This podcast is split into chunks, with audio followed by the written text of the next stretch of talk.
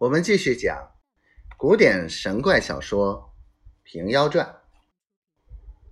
最后一回，陆国公奏凯汴京城，白元神重掌修文院，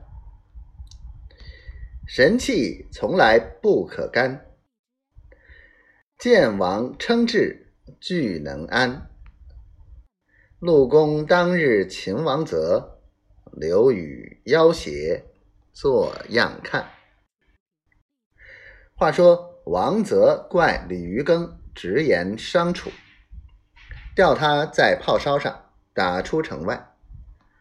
可煞作怪，不前不后，恰好打落在城壕边河里。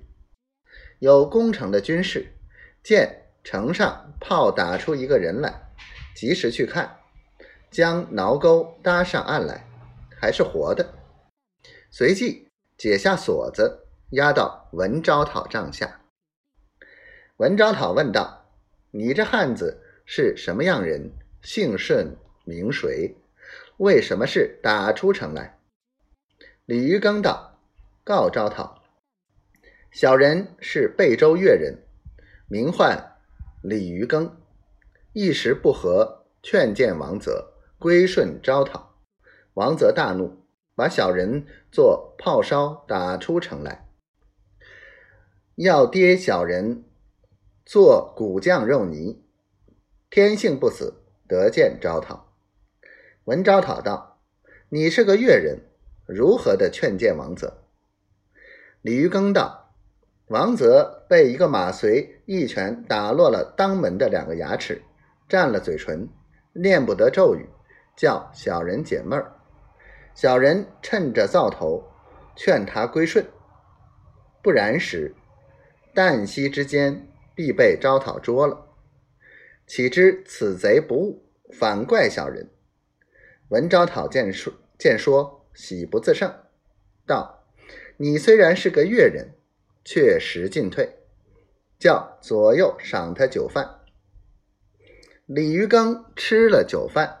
文昭讨又问道：“你这是个越人，必然在贝州久了，定知城内虚实。”李渔耕道：“告昭讨，贼首王泽被打占了嘴唇，念不得咒语，已无用了。